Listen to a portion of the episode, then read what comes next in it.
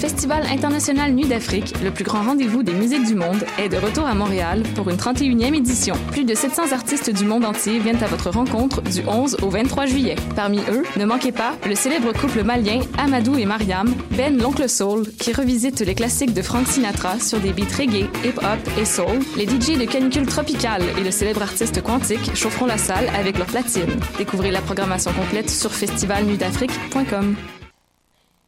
Hey, les shows de ruelle reviennent cette année dans la ruelle Gaboury d'Hochelaga. Le concept est simple. Cinq jeudis soirs avec des shows d'artistes québécois gratuits, de la bonne bouffe et de la bonne bière. Le 29 juin, à la Claire Ensemble. Le 13 juillet, Fred Fortin. Le 27 juillet, Les Deux Luxe. Le 10 août, Xavier Caféine. Et le 19 août, un artiste surprise.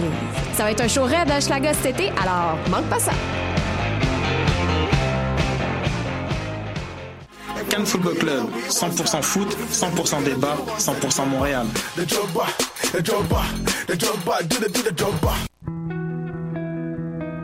Voyage au bout de la nuit, c'est ton émission d'ambiance nocturne sur le Nightlife Underground montréalais. Découvertes musicales, chroniques culturelles et idées de sortie pour divertir tes nuits urbaines. Voyage au bout de la nuit, c'est l'émission nocturne de choc.ca.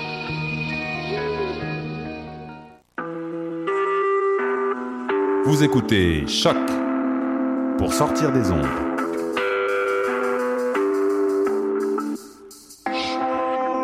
Podcast, musique, découverte.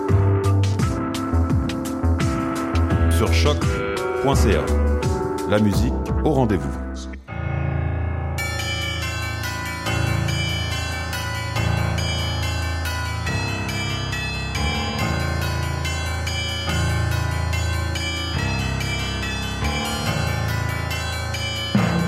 Bonsoir, vous êtes bien sur Choc, c'est le tome 20, chapitre 256 de Mission Encre Noire.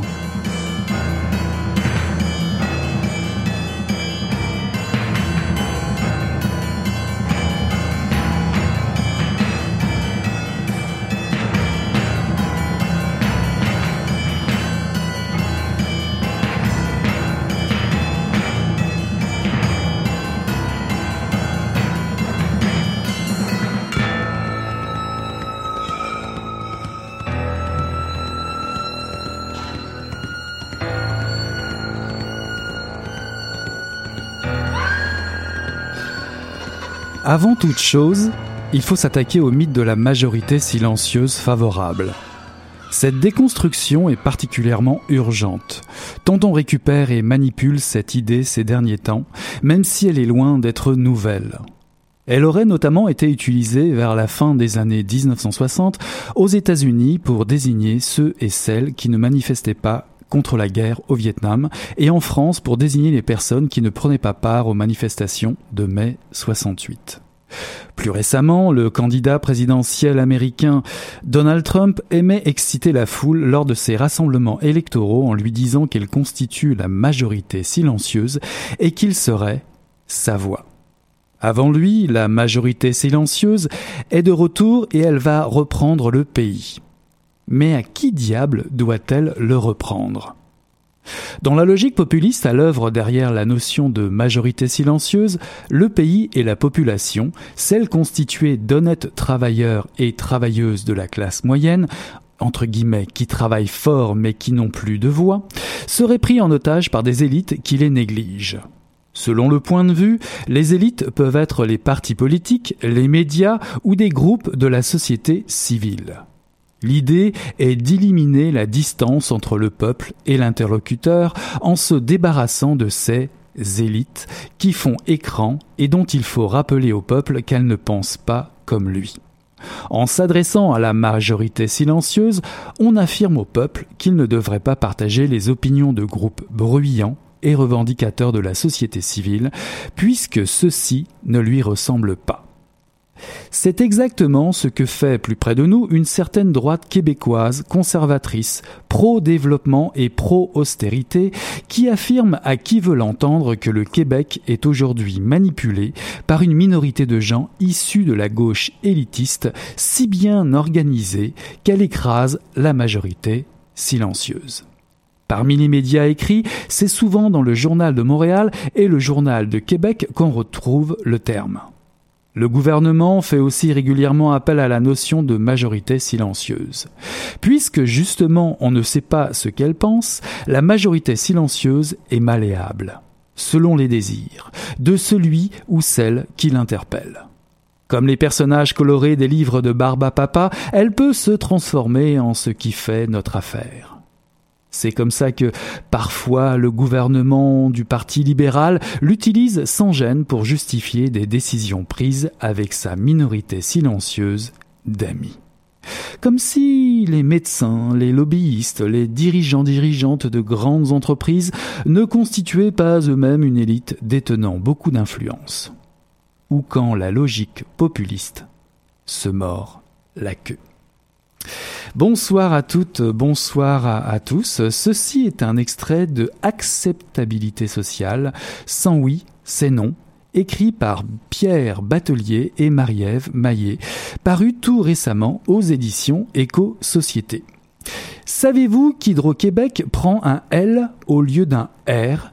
Hydlo lorsque la compagnie discute avec les cris, car ils ont du mal à prononcer les R. Savez-vous que l'on peut réserver le sous-sol d'un terrain adjacent à l'hôtel du Parlement à Québec pour y faire de la prospection minière? Savez-vous que le plan Nord met en péril la vie de certaines femmes, mais aussi l'équilibre social dans son ensemble de certaines communautés? Et savez-vous que des villages se battent contre des lignes de pylônes électriques qui dénaturent le paysage de la commune sans apporter aucun développement? Ce sont des exemples concrets rencontrés dans cet essai passionnant qui, malgré un titre qui peut paraître austère à première vue, accroche par son ton à la fois curieux, polémique, rigoureux, érudit et d'une logique implacable. Loin de moi l'idée de vous en faire un résumé, bien entendu. Vous allez avoir l'occasion de découvrir que la notion d'acceptabilité sociale, en lien avec les projets qui se développent sur le territoire, non seulement n'est pas nouvelle, mais qu'elle suscite peur et passion dans la belle province et surtout qu'elle nous concerne toutes et tous au premier chef. Pour en savoir plus et aiguiser nos appétits de lecture, nous accueillons pour en parler une des auteurs, Marie-Ève Maillet. Bonsoir Marie-Ève. Bonsoir. Et spécial, vous êtes spécialiste de l'évaluation des impacts sociaux des grands projets et vous êtes professeur et chercheur à l'UCAM. C'est bien ça. Et puisqu'un bonheur ne vient jamais seul, une revenante euh, est au micro de Mission Encre Noire ce soir, la cofondatrice de l'émission, Hélène Lefranc. Bon retour Hélène. Salut Eric.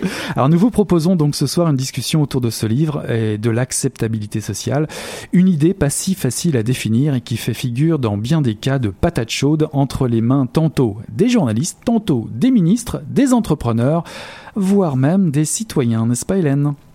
En effet. Alors, euh, je vais mener la discussion. D'ailleurs, euh, je voulais signaler que j'étais très contente. Ça fait très longtemps que j'avais pas entendu le générique de l'émission. ça, ça rappelle hein. des bons souvenirs. Oui, ça fait bizarre. Donc, euh, c'est ça. Alors, merci d'être avec nous, Marie-Ève. je vais entrer assez vite dans le vif du sujet pour poser un petit peu le décor. Qu'est-ce que ça mange en hiver, cette fameuse bibite qu'est l'acceptabilité sociale? Comment on pourrait la définir et en faire un portrait euh, en, quelques, en quelques phrases Ça va être difficile. Oui, en quelques phrases, ça va être difficile parce que ça nous a plutôt pris 300, 300 quelques pages. Euh, en, réalité, en fait, l'acceptabilité sociale, c'est le mot à la mode, celui qu'on utilise depuis à peu près une dizaine, une quinzaine d'années pour parler d'un phénomène social qui a toujours existé. Et, euh, et en fait, quand on parle d'acceptabilité sociale, généralement, c'est quand un projet populaire, une politique ou un, ou, euh, un programme politique a, euh, a l'appui euh, de la population. En réalité, quand euh, c'est pas quand il y a de l'acceptabilité sociale qu'on en entend parler, c'est plutôt quand il y a quand il y a un manque d'acceptabilité sociale ou quand il y a une absence d'acceptabilité sociale. Alors, en réalité, euh, acceptabilité sociale, c'est plutôt un- une façon de parler de mobilisation citoyenne, de contestation, d'opposition à des grands projets. Avant, on parlait de crise, on parlait de conflit, on parlait de controverse. Euh, les chercheurs utilisent, utilisent aussi ces, ces termes-là. Donc, euh, en réalité, ça décrit une, une, une- un phénomène social qu'on a toujours observé.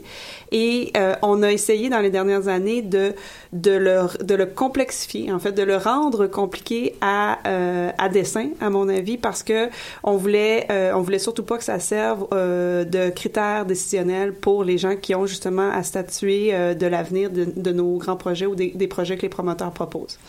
Alors, si je comprends bien, euh, c'est quand même euh, à double tranchant ce terme. Puis, euh, est-ce qu'on doit l'abolir? Est-ce que vous, parce que c'est un peu la question qui traverse le livre, est-ce qu'on devrait abolir le terme si on est un citoyen et qu'on pense que effectivement certains grands projets n'ont pas à ont à être questionnés, Mhm. voire combattus, ou, euh, ou en tout cas qu'on n'a pas à décider sans nous? Effectivement.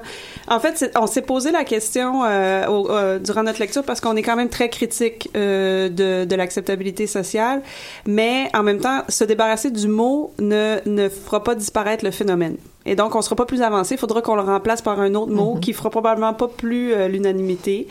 Donc, euh, on est pris avec. Et puis, euh, ben, tant qu'à faire, en fait, utilisons-le, puis, euh, puis apprenons plutôt à, à, à jouer avec, plutôt que de, que de, que de vouloir se- s'en débarrasser à tout prix. Alors, ça m'amène du coup au sujet du livre. Euh, pourquoi avoir voulu écrire un livre sur ce sujet euh, Quelle est la genèse un petit peu de ça? Est-ce que vous en, vous sentiez un besoin? Est-ce qu'on vous l'a réclamé? Vous êtes chercheur sur, sur ce sujet-là, enfin tous les deux. hein. Euh, bien sûr, tous des, chercheurs, des professeurs écrivent des livres, mais certains se contentent d'écrire des, articles scientifiques. Ils vont pas forcément euh, euh, se réunir comme ça dans un livre. Qu'est-ce que- qu'est-ce qui s'est passé euh, En fait, je, je- je vais vous raconter l'histoire du projet. C'est, euh, plutôt rare que j'ai la chance de le faire, puis moi, je la trouve, je la trouve importante également. J'ai terminé ma thèse de doctorat en 2012 et je m'intéressais essentiellement euh, à la cohésion sociale dans les projets, les grands projets de développement éolien, puis un projet euh, dans le centre du Québec en particulier. C'est ce, ce projet-là qui avait attiré mon attention. Et puis pour toutes sortes de raisons de circonstancielles, je, je l'avais étudié en profondeur durant ma thèse de doctorat. Et à la toute fin du processus, j'ai participé à un concours d'essai qui s'appelle le concours d'essai Bernard Mergler. Et j'ai gagné la première place de ce concours-là avec un essai tiré de ma thèse. Et je tiens, Félicitations. Merci beaucoup. Et je tiens à dire qu'en fait, j'ai eu énormément de plaisir à écrire ce texte-là parce que j'ai eu l'impression de terminer ma thèse en écrivant cet essai parce que euh, j'ai pas de plaisir à écrire des articles scientifiques. Parce que j'ai pas de plaisir à écrire de façon scientifique. Ça me, moi, ça me, ça me coupe même l'inspiration. Ça me rendait très, très malheureuse, en fait, d'écrire comme ça. Et euh, j'ai fait un premier cycle en journalisme. Alors, j'ai renoué avec mes premiers amours et j'ai euh, et j'ai écrit un texte et j'ai raconté l'histoire de ma thèse comme j'aurais aimé l'écrire si j'avais pas été forcée de le faire de façon scientifique. Intéressant. Et, et puis, je pense que c'est ça qui paraissait en fait dans l'écriture, Mhm. parce que parce que c'est pour ça que j'ai gagné la, la, la première place du concours. Et le prix, euh, en fait, le prix euh, venait avec une possibilité d'être édité aux éditions Éco-Société. On devait faire un recueil avec tous les textes, les textes gagnants, mais euh, tous les autres textes euh, qui, euh, qui étaient, euh, qui se méritaient une publication, en fait, étaient portés sur la grève étudiante de 2012. Ben oui, parce que j'allais dire, vous avez eu votre thèse en 2012. Il n'y a pas beaucoup de gens qui ont dû réussir à faire leur thèse à finir. Eh, ah ouais, thèse cette effectivement. année-là. effectivement, c'était une... Oui, mais j'étais en plus, j'étais à l'étranger, donc c'est c'est une, c'est une histoire compliquée. Je rentrerai pas dans les détails, mais effectivement, tout... puis, ah, puis l'appel euh, de, de candidature pour les textes, il portait, il portait spécifiquement sur la. En fait, on, on parle, on appelait des textes sur la grève étudiante et euh, et ou tout autre sujet de euh, de, de justice sociale. Donc, euh, je me suis retrouvée un peu à, à forcer fi- fina- finalement ma participation à, à ce concours. Et euh, mais à la fin, en fait, on pouvait pas faire un recueil avec tous les textes gagnants puisque le mien, il, il il était un peu décalé des autres. Alors, on m'a proposé de faire de l'éditer seul, euh, ce qui me ravissait évidemment parce que c'est- c'était quand même une chance incroyable. Mais il était trop court pour faire un, un, un- un livre chez Éco-Société. Alors, euh, ils sont revenus, ils ont réfléchi un peu, ils sont revenus avec une proposition d'éditer un texte euh, de la collection régulière sur l'acceptabilité sociale, plus largement en fait, pas, pas seulement sur l'acceptabilité sociale de l'éolien. Et euh, j'ai accepté la proposition. En 2012. En- oui, c'était non, c'était à la fin 2013. Ok. À la fin euh, non non pas c'est pas vrai. Euh, Ah, oui, à la fin de 2014, excusez-moi, à la fin de 2014. Donc tout ça a pris du temps quand même. Oui, oui, ben, Parce que là, on est en 2017, hein, si oui, je me oui. rappelle bien. Mais l'édition, c'est un processus qui est très, très lent. Oui, on va y Effectivement, revenir. C'est ça, effectivement. Donc, le, le, j'ai- soumis mon texte en 2013 j'ai- et à la fin de 2014, on m'a offert, on m'a offert de faire un truc plus long. Et, euh, et donc j'ai euh, j'ai accepté, mais je me suis enlisée dans la dans la rédaction de cette euh, de, de l'essai plus vaste parce que j'avais l'impression de refaire une thèse Mhm. et ça me ça me rendait particulièrement triste parce que la mienne avait été déjà assez difficile à faire. J'avais pas envie d'en faire une deuxième. Et là, je multipliais les entrevues, je rencontrais des gens, je faisais des rencontres intéressantes, j'apprenais des choses, mais j'écrivais pas. Et puis finalement, j'ai interviewé Pierre dans le cadre de ma recherche et euh, Pierre Batelier. Oui. Et euh, ça faisait, c'était la troisième fois que je le rencontrais dans ma vie. Et j'ai fini l'entrevue en lui demandant s'il voulait écrire le texte avec moi parce que j'avais l'impression que j'avais besoin de que nos cerveaux travaillent ensemble. Il a mis un peu de temps avant de me revenir, puis finalement, finalement, il a dit non, je peux pas laisser passer ça. Et on se connaissait très peu. Ok. Ça aurait pu être Ah. très très risqué, mais finalement, on a fait une équipe du tonnerre et on a écrit le texte à peu près en, huit mois, la Ah oui, totalité du document. Et euh, une fois qu'on s'est mis à- au travail pour vrai, là, qu'on a arrêté de tourner en rond, on s'est mis au travail pour vrai. Puis, euh, puis je suis extrêmement contente d'avoir fait appel à lui parce que à, à nous deux, euh, en fait, comme je le dis euh, à la blague, c'est lui et moi, ça fait pas un cerveau plus un cerveau, ça fait ça fait un plus un de, fait mille parce que euh, on avait beaucoup beaucoup d'idées. Oui, ben ça se sent dans le livre. C'est extrêmement riche. On y reviendra aussi si on a le temps. On va devoir revenir sur beaucoup de choses. Euh, moi, je voulais savoir, euh, euh, pour continuer un petit peu sur l'objectif de l'ouvrage, à quel public euh, vous vous adressez? Qui est-ce que vous visez? La communauté universitaire, les promoteurs de grands projets, des élus, des fonctionnaires, des intervenants organisant les, les consultations publiques des militants et des citoyens au sens large, des groupes écologistes? Il peut, ça pourrait être euh, beaucoup de monde, puis parfois quand on lit le livre, on est un peu, on sait plus trop. mais fait- euh, à la fois c'est ça qui est riche. Mais Oui, oui, mais je, je crois, je crois que, que, que oui. En fait, la, la consigne qu'on avait, c'était qu'il fallait pas que ça s'adresse justement à un public universitaire. Et ça faisait drôlement mon affaire. Donc, euh, donc, il- on visait un public de, de lecteurs et de lectrices avertis, mais pas nécessairement connaissants euh, de la question de l'acceptabilité sociale. Et, et donc, à partir, à partir de là, nous, on s'est dit qu'on voulait équiper surtout les citoyens, les gens sur le terrain, les gens qui sont euh, qui sont prises avec des conflits environnementaux, qui sont prises avec des grands projets de développement qui, qui viennent bouleverser leur vie. C'est à eux au départ qu'on a pensé, mais en cours de route, on s'est rendu compte que ça servait à rien d'écrire à ces gens-là uniquement, et on, on, on pense en fait que l'ouvrage peut être une, une source d'information, une source de connaissances très très riche pour les promoteurs, pour les gens dans les ministères qui prennent des décisions et qui évaluent les projets, et en fait pour tous les acteurs qui travaillent de près ou de, de loin avec euh, avec des conflits dans les conflits environnementaux. Et euh, en fait, moi je crois que ces gens-là particulièrement ont beaucoup à apprendre pour euh, pour comprendre en fait les citoyens, comprendre les groupes euh, auxquels ils font face et être mieux équipés à intervenir finalement d'une façon qui qui soit plus respectueuse, plus juste, plus inclusive et tout ça. Moi, j'avais j'avais pensé au terme euh, boîte à outils, euh, mode d'emploi un petit peu. Euh, c'est vrai qu'on sent que euh, vous, vous vous permettez aux citoyens peut-être d'avoir la vision large des enjeux, des équilibres, euh, de l'écosystème dans lesquels dans lesquels ils évoluent. Et aussi, euh, comme euh, vous- semblez quand même avoir un biais, mais on y reviendra, des fois je n'étais pas sûre, un biais euh, effectivement vers les citoyens et les, et les groupes militants, euh, je me demandais s'il n'y avait pas aussi l'idée de leur donner confiance, euh, vous affirmer leur légitimité, leur droit à la prise de parole. Donc il y avait ce côté-là un peu, euh, je trouvais, boîte, à, boîte à outils. Euh, mais... euh, En fait, si, je- si je peux me permettre Oui, d'intervenir, je, je suis tout à fait d'accord avec cette idée de, de boîte à outils. En fait, on a essayé, on a essayé d'équiper les citoyens pour qu'ils puissent déconstruire des arguments qui se faisaient servir et qui et qui euh, et qui leur nuisent. Et euh, par exemple, un, un des plus beaux compliments qu'on m'a fait sur le livre, c'est quand les gens me disent, j'avais l'impression, en fait, vous avez mis des mots et des arguments sur des choses que je pensais comprendre. Et donc, on, euh, notamment avec le, le chapitre qui porte sur le, le syndrome pas dans ma cour, les gens nous disent, je savais que, que ça avait pas de sens, ce syndrome-là, puis ça me fâchait quand on l'utilisait contre moi. Et là, vous m'avez équipé d'arguments pour pour pas me laisser me, me laisser dire euh, que c'est juste du pas dans ma cour la, la lutte que je mène pour ma communauté. Donc ça, en ce sens-là, pour moi, c'est extrêmement important. Oui, c'est cette déconstruction euh, dont on parle tout le long dans le livre. Euh, On reviendra sur le terme aussi. Je on, crois. fait, on fait une petite pause musicale Voilà. et on vous revient tout de suite. À tout de suite.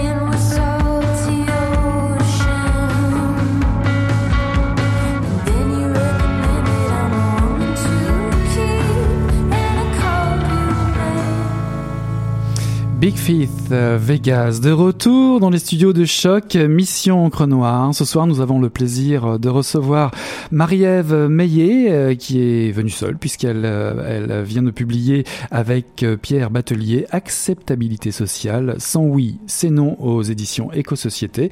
Et Hélène est de retour pour continuer ce débat fort intéressant. Alors, euh, ben moi, je voudrais revenir sur le, concept d'acceptabilité sociale et de un petit peu euh, euh, les, conflits. C'est pas toujours des conflits, les tensions, on va dire, plus ou moins fortes autour de, de- des grands projets ou moins grands projets. À qui appartient le territoire? C'est- qui devrait avoir le droit de se prononcer selon vous? Qui doit décider? Ça, c'est une très, très bonne question. Et en fait, euh, trop souvent, on se demande euh, qui devrait participer au débat concernant les grands projets, concernant le territoire et son aménagement, les décisions qu'on prend par rapport à son développement. Euh, et on questionne beaucoup la représentativité de certaines personnes qui interviennent dans le débat.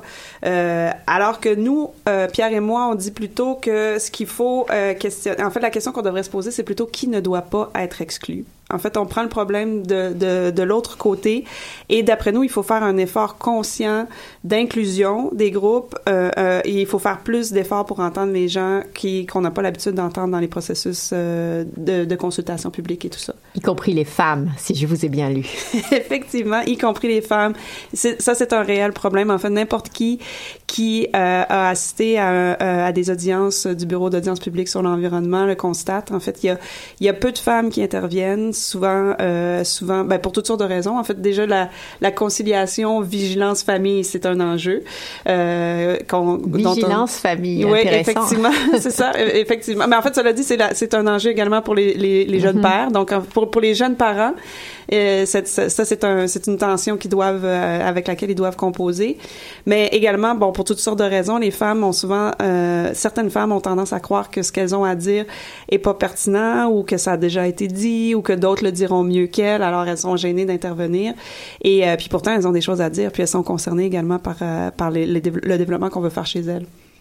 Et euh, justement, sur ces, par rapport à ces tensions, etc., et le fait de, de se questionner sur euh, euh, l'acceptabilité enfin, parce que comme vous le dites, l'acceptabilité sociale, là, en- en ce moment, on nous en parle tout le temps pour euh, dire que peut-être il faut faire attention que ça prenne pas des proportions incroyables, etc.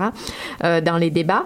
Mais est-ce que ces débats sont propres au Québec? C'est la question que que j'ai envie de poser. Ah, absolument pas, en fait. Tous les, euh, moi, j'ai fait un, un- des études postdoctorales en Allemagne où on parlait également de, d'acceptabilité sociale.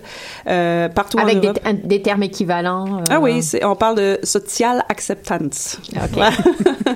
Alors oui, effectivement, c'est, c'est, le, c'est, c'est un enjeu qui est présent dans le discours en Allemagne euh, pour toutes sortes de, de conflits d'usage du territoire. Puis, puis euh, en Europe, ça, ça prend, ça prend parfois euh, différentes, euh, ça, ça porte sur différents sujets. Moi, je sais que en Allemagne, dans la région de la Forêt Noire où j'ai travaillé, il y avait beaucoup de problèmes de, de cohabitation entre les, par exemple, entre des us- différents usagers du de la forêt, parce que la forêt étant petite là-bas, c'est pas comme nos grandes forêts canadiennes, mais quand même, les gens qui voulaient faire à la fois du, du ce qu'ils appellent là-bas du, du, du vélo de montagne, en fait, dans les sentiers où il y a aussi des, des gens qui, qui, qui marchent. Donc là, il y a un problème de cohabitation et ça aussi, c'est des enjeux d'acceptabilité sociale.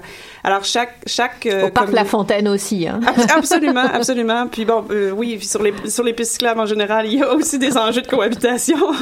c'est ça. En fait, partout euh, partout où il y a une certaine densité de population, on peut se retrouver avec différents problèmes d'acceptabilité sociale qui portent différents noms. Donc, c'est pas propre au Québec que ça, que ça arrive comme ça dans le débat. Non seulement le grand projet, mais l'acceptabilité sociale est-elle acceptable ou pas finalement? Effectivement, mais en fait partout où la société civile euh, occupe une place euh, prépondérante, ou en fait où elle s'est développée, où elle prend, elle a une voix qui euh, qui de plus en plus prend sa place. En fait, et on, on, on a des enjeux comme ceux-là en fait, parce que forcément l'acceptabilité sociale, ça remet en question le statu quo, puis ça remet en question les le business as usual ou le, le politics as usual qu'on qu'on nous sert depuis plusieurs années.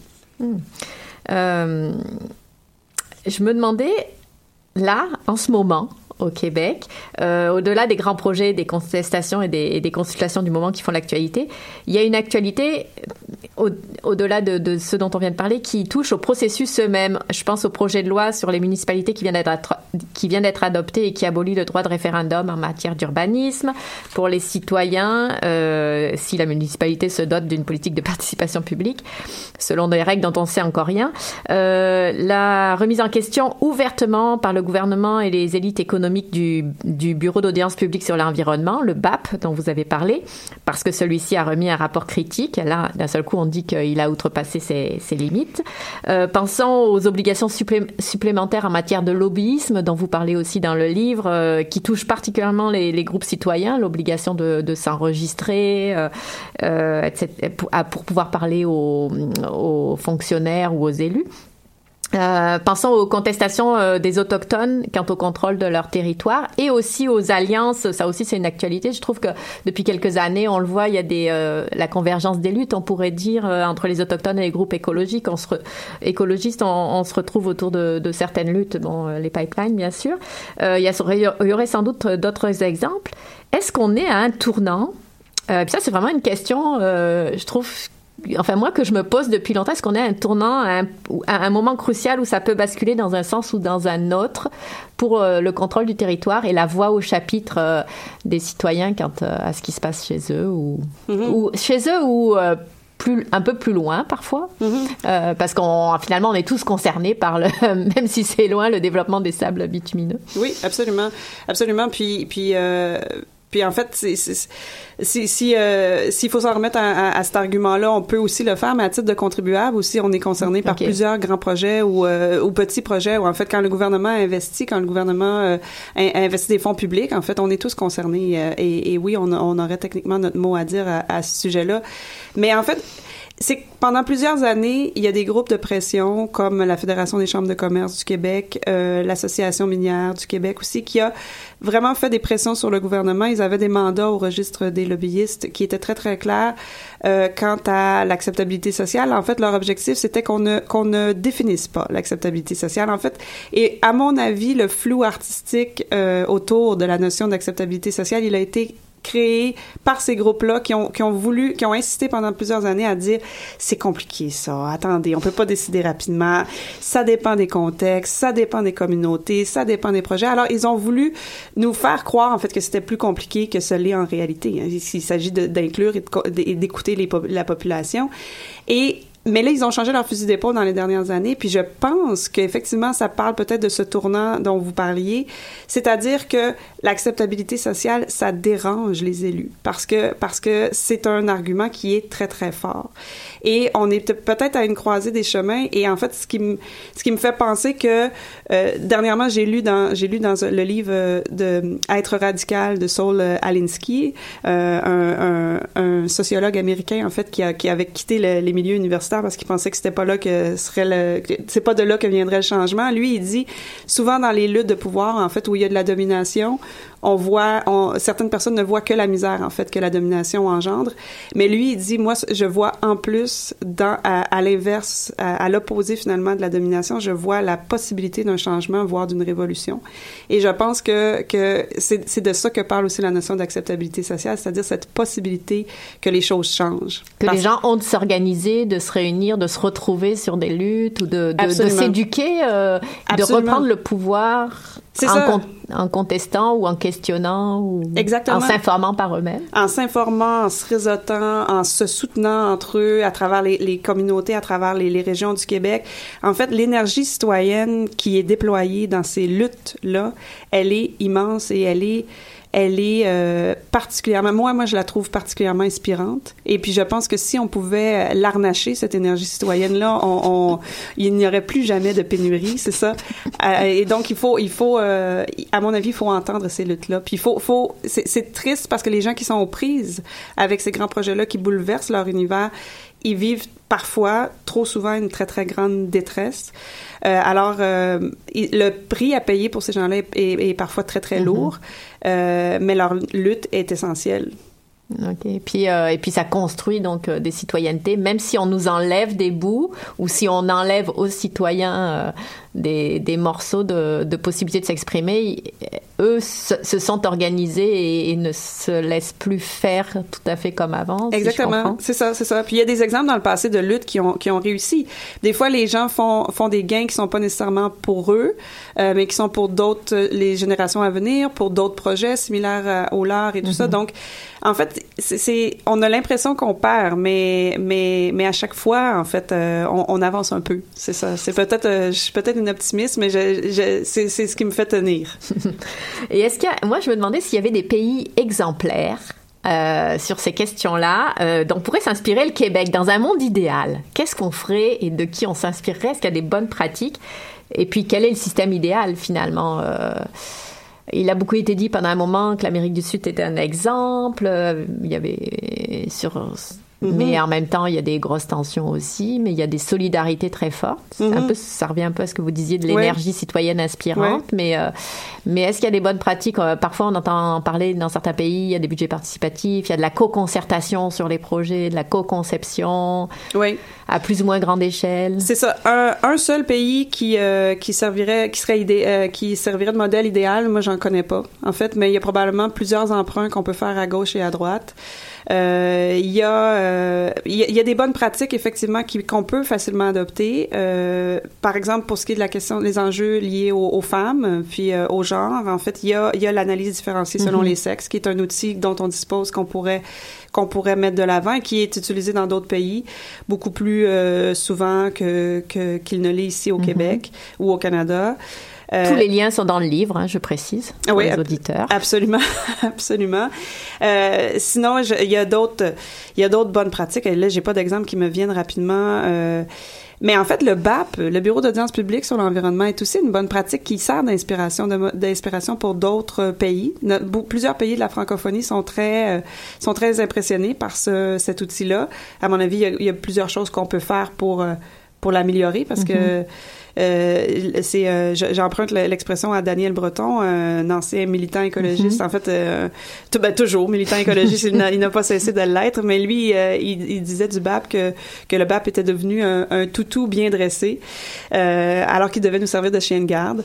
Et, euh, et je pense qu'il c'est ça. Je pense qu'il a le potentiel d'être un chien de garde, mais malheureusement, il faut effectivement que que ses avis et ses constats puissent euh, puissent avoir un peu plus de poids qu'ils ne l'ont présentement. Donc, en fait, moi, je ferais serait si, si euh, l'exercice il serait de construire, euh, de, de s'inspirer de plusieurs euh, éléments pour construire un modèle qui serait propre au Québec, mais je pense justement aussi que ce qui est important de noter, c'est qu'il n'y a pas une formule unique. Puis même, je, je dirais qu'à l'intérieur du Québec, il n'y a pas une formule unique ou une façon de faire qui serait bonne pour toutes les régions. Donc, la question d'acceptabilité sociale réfère énormément au territoire, aux gens qui composent le territoire, aux gens qui l'habitent. Donc, on peut pas dire qu'il y a un modèle unique qu'on doit suivre à chaque fois. D'accord. Je vous propose une nouvelle respiration musicale. On va écouter Washed Out Burnout Blues.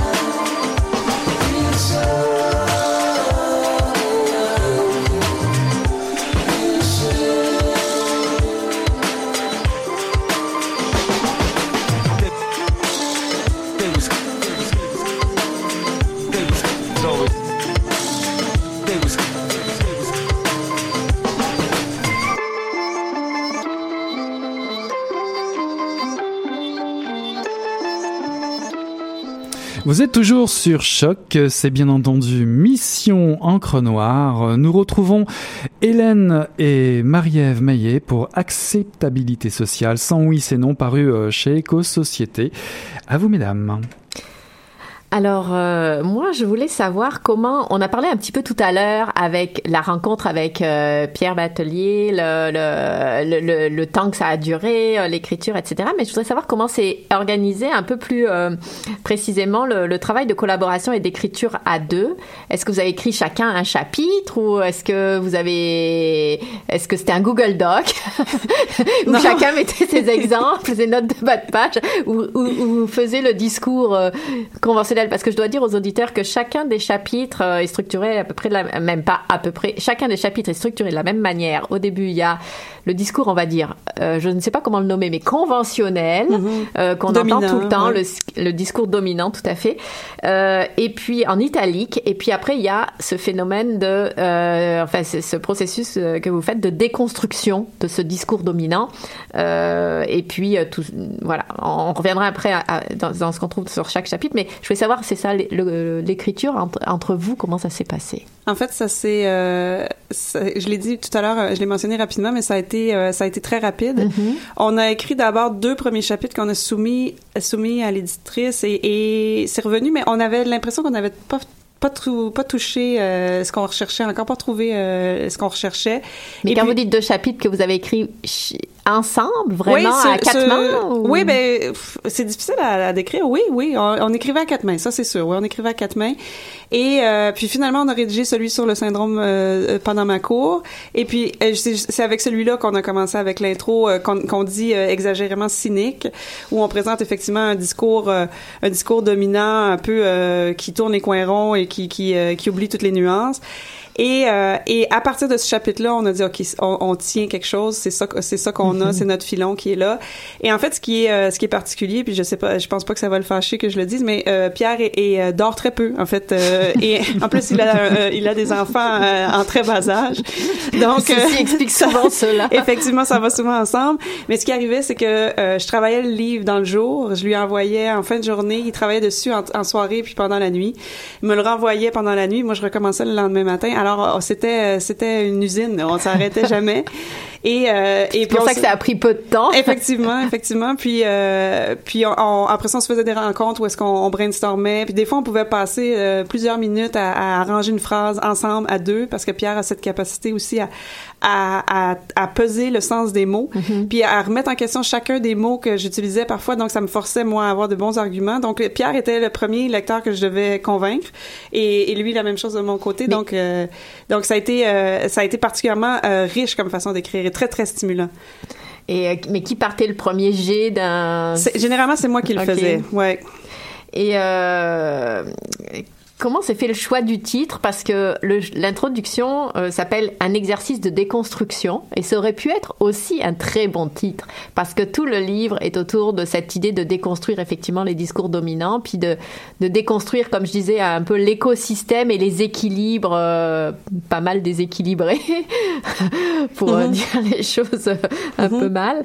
Euh, donc, ça aurait pu être acceptabilité sociale, la déconstruction, un exercice de déconstruction. Ah, ben oui, ça, ça aurait pu, ça aurait pu. Mais en fait, on, on a- jusqu'à le, le- le titre nous est arrivé à peu près deux semaines ou en fait, euh, il est arrivé très très tard le titre.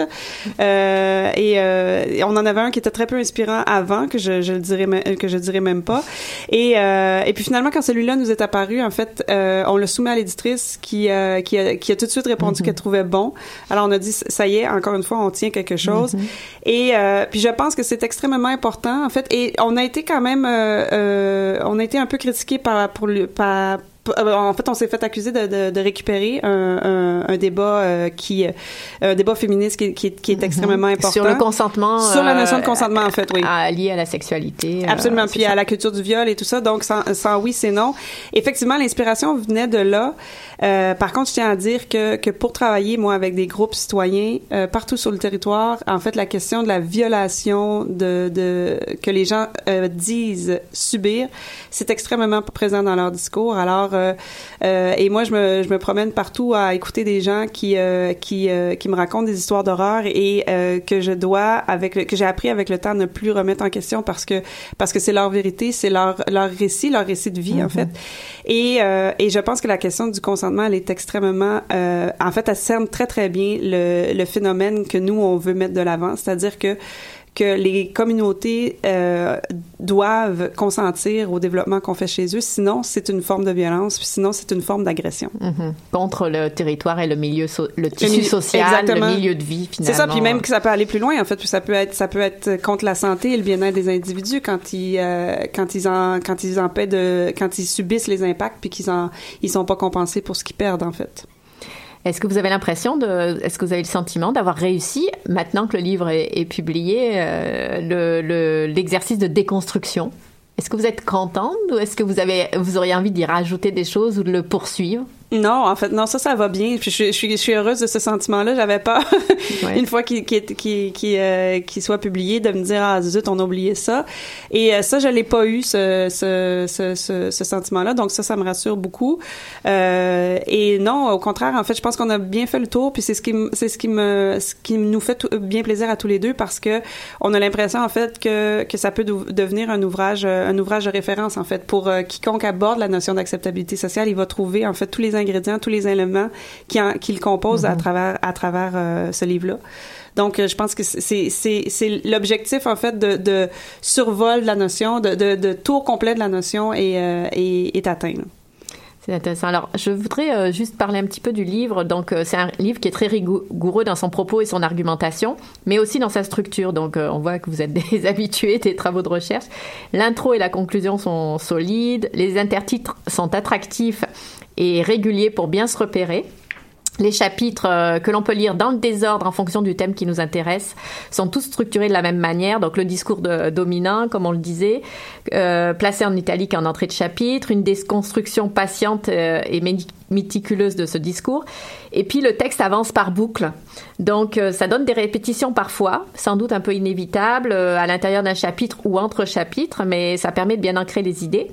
Euh, alors le texte est parsemé d'exemples concrets et éclairants qui permettent de bien comprendre, avec parfois des anecdotes étonnantes ou croustillantes. On fait des allers-retours entre le macro et le micro, si on peut dire. Je dis ça devant un micro, bien sûr. Il y a aussi ces phrases courtes et, synthé- et qui synthétisent une idée et qui sont presque parfois des slogans ou qu'on voudrait retenir, Euh, comme celle-ci en introduction du premier chapitre euh, sur les promoteurs et les opposants. Nous ne sommes pas des opposantes et des opposants, nous sommes des promoteurs d'autre chose. Ou bien alors vous utilisez des images frappantes pour faire passer votre idée comme fracturer la société pour mieux l'exploiter, quand vous, en référence à l'exploitation du gaz de schiste et à la fracturation hydraulique euh, qui est contestée, et aux promoteurs qui misent sur la, sur la division des, des citoyens et des opposants. Euh, L'humour est aussi au rendez-vous par petites touches euh, bien placées. Ça détend un ensemble qui sinon euh, pourrait paraître un peu aride parce que le lecture, le livre et l'écriture sont très denses et bon, il y a quelques longueurs, mais ça c'est, je pense que c'est normal. Et vous re- refusez la simplification excessive. Moi, je trouve que ça c'est, vraiment, ça fait plaisir en tant que lecteur. Donc, ça reste très lisible malgré la masse d'informations et, et d'argumentation.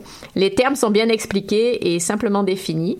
Bon, vous êtes à l'évidence de bons pédagogues et vous savez vulgariser les situations complexes et les enjeux où les acteurs s'entremêlent. Euh, donc pour moi, c'est comme un manuel pour euh, vraiment, comme on le disait, un mode d'emploi, mais aussi un manuel pour étudiants très bien fait. Euh, je dois dire qu'il y a beaucoup de notes de bas de page avec des sources, des précisions et d'autres exemples. Euh, bon, forcément, c'est parfois un peu lourd parce qu'on voudrait toutes les lire tellement elles sont intéressantes, donc ça coupe un petit peu la lecture. Mais c'est vraiment important pour bien comprendre le propos ou aller plus, ou aller plus loin. Je pense que c'est un peu inévitable dans ce genre euh, d'ouvrage. Qu'est-ce que vous en pensez? C'est Oui, comme je les sais. acronymes. Il y a beaucoup d'acronymes. Mhm. Bien sûr, on les sont expliqués au début, mais parfois quand on les retrouve, euh, Oui, je sais. c'est euh, C'est, euh, oui, c'est, vrai. Puis moi-même, j'aime pas, j'aime pas quand il y a beaucoup de notes de bas de page dans les livres que, que je lis. Alors, euh, alors, ouais, c'est, c'est, un peu un choix déchirant des fois quand on, quand on doit se dire, euh, est-ce qu'on met un complément d'information ici, est-ce qu'il va dans le texte en- en- au risque, au risque de, de rompre le rythme, ou, euh, ou alors on s'en passe? Puis, euh, je pense aussi que c'est, c'est peut-être un réflexe universitaire, mais plus encore un ré- le réflexe de gens qui savent qu'ils abordent des sujets qui sont sensibles. Et, euh, et je pense que Pierre et moi, on sentait le, on sentait le besoin de, de- d'appuyer Mhm. nos dires euh, par des exemples très concrets. Puis là, avec- en, en donnant des références pour que les gens qui veulent, qui veulent en savoir plus puissent euh, fouiller de, de, de leur propre initiative. Donc, donc c'est un peu, euh, c'est, un compromis en fait qu'on fait entre, Mhm. entre un texte qui qui qui, qui s'adresse à un public plus plus vaste, mais qui se veut quand même rigoureux. Puis je tiens à aborder la question, euh, je, je l'aborde rapidement, la question de la féminisation. Oui, en je, fait. je Ah! l'avais, j'allais pas- j'allais sauter la question, mais c'est bien. Je te l'aurais rappelé, j'aurais- je serais intervenu à ce moment-là. C'est ça. En fait, on C'est a. pas qu'elle me tienne pas à cœur. hein. Je le sais. Euh, c'est ça, je, le- je le, je le fais rapidement, mais c'est effectivement, on a choisi, nous, d'utiliser le point E, point S quand on, quand, euh, pour la forme euh, plurielle. Et euh, c'est un compromis. En fait, on, on, a, on a réfléchi euh, longtemps à la meilleure façon de faire. Puis c'est sûr que ça, ça, ça donne un rythme de lecture. En fait, ça accroche l'œil encore parce qu'on n'est pas, on n'est pas habitué à ça. Puis il faut, faut fémini- féminiser euh, également les, les adjectifs. Mais, mais je pense que c'est un. En fait, on n'a pas trouvé la bonne formule encore. En fait, qu'on nous le, si celle-là a fait pas, le- a fait pas l'affaire, qu'on qu'on nous en présente une meilleure. Mais on a trouvé que celle-là, c'était la, la meilleure façon d'inclure les femmes pour qu'elles soient visibles. Ouais, ben moi je trouve que de toute façon en général votre livre prend le lecteur pour quelqu'un d'intelligent, donc ça fait plutôt plaisir. Euh, moi j'ai une, une petite question juste hein, très rapidement euh, pour terminer. Finalement au fond, euh, le livre c'est toujours sous-jacent, mais il affronte jamais le concept directement, mais ça parle de démocratie. Ah, c'est intéressant. Oh, ben, oui. Moi j'ai trouvé que tout le long il parlait de la démocratie, de... Mhm. mais qu'est-ce que vous en pensez?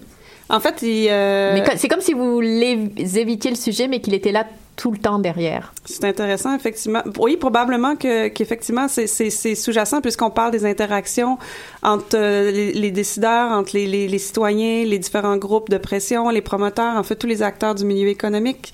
Et puis ça, c'est c'est c'est la façon, c'est c'est ça ça parle de de comment on vit ensemble. Et euh, et et puis comment euh, moi j'aime bien la phrase euh, être humain et le savoir ensemble. Et je pense que c'est comme ça, c'est ce qui nous unit, puis c'est ce qui, euh, c'est le défi en fait de nos sociétés, c'est-à-dire de reconnaître l'humanité en chacun de nous, puis de trouver des façons de de, de vivre ensemble.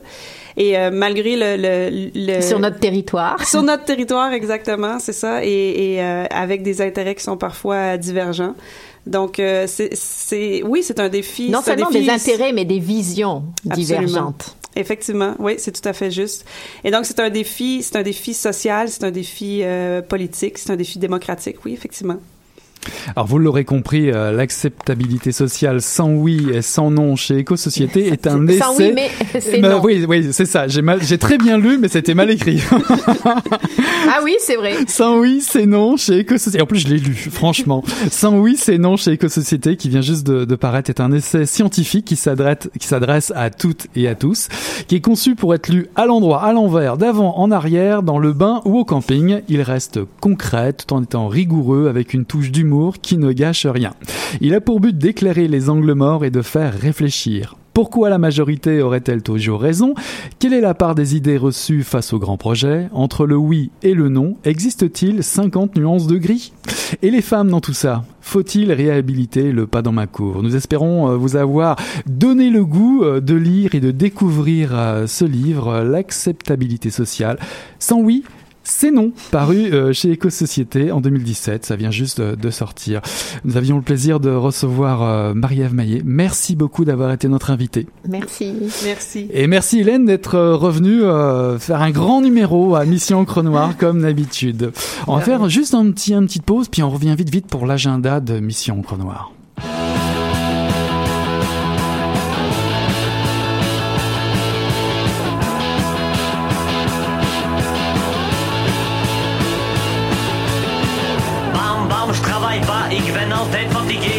Fatigué. Je suis slap comme une savate, je vais chômer, c'est plus gay. Et je suis quand même payé, ça c'est du spec pour mon bec. Moi je suis le mec.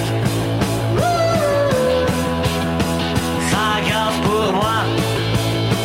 Wat is dat sievereer? Tu trimes comme un soukeleer, il faut être faut être cinglé. Moi je dors comme une mermotte la journée. Puis je vais jouer au pitcher's back et boire ma jatte. Après je suis zap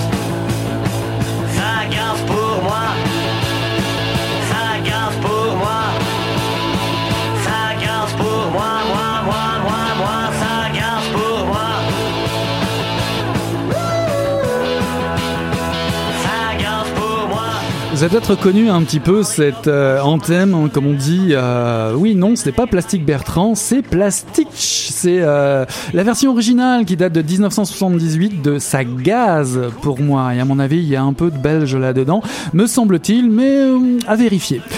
Tout ça pour parler de l'agenda de Mission Encre Noire cette semaine.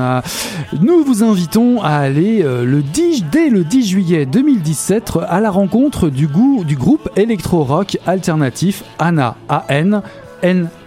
Qui était mis sur pied et qui a mis sur pied un laboratoire artistique en plein cœur du boulevard Saint-Laurent à Montréal et ce du 12 juillet au 16 juillet prochain. L'expérience offerte aux passants et aux artistes locaux va permettre à tous et à toutes de développer une réflexion sur la longévité d'une création insoumise, rebelle et révolutionnaire basée sur l'expérience du duo musical. Photographie, vidéo, danse, artisanat et collaboration musicale feront partie de la programmation au local de la Maine. Ce laboratoire artistique multidisciplinaire retrace les 25 ans du duo musical formé par Anne et Alain Salvagnac, fondateurs du groupe rock alternatif Armes et Cycle. Le duo qui forme un couple au quotidien se produit maintenant sous la bannière d'Anna, qui intègre la technologie à un son résolument rock hérité de son passé. L'objectif de ce projet collaboratif est d'explorer sous différentes formes de performance l'évolution de la philosophie anarchiste à travers le temps et l'expérience. Le couple, aujourd'hui âgé de 49 et 56 ans, propose aux artistes et aux visiteurs une rencontre de création en marge des courants traditionnels. Anna ne triche pas. Le duo invite les artistes et les visiteurs à ce rendez-vous, Galerie Mainline, 3905 Saint-Laurent, à Montréal, du mercredi au dimanche, 10h à 22h. Voilà qui conclut euh, Mission Encre Noire, euh, tome 20, chapitre 256. Euh, J'ai eu le plaisir de recevoir euh, bah, Hélène qui reprenait euh, le micro pour présenter une très belle discussion avec euh, Marie-Ève Meillet, co-auteur avec Pierre Batelier de Acceptabilité sociale sans oui, c'est non, paru chez Éco-Société en 2017. Euh, Voilà pour nous, c'est fini pour Mission Encre Noire. Euh, C'était le chapitre 256. On tourne la page et on se dit à la semaine prochaine. Salut là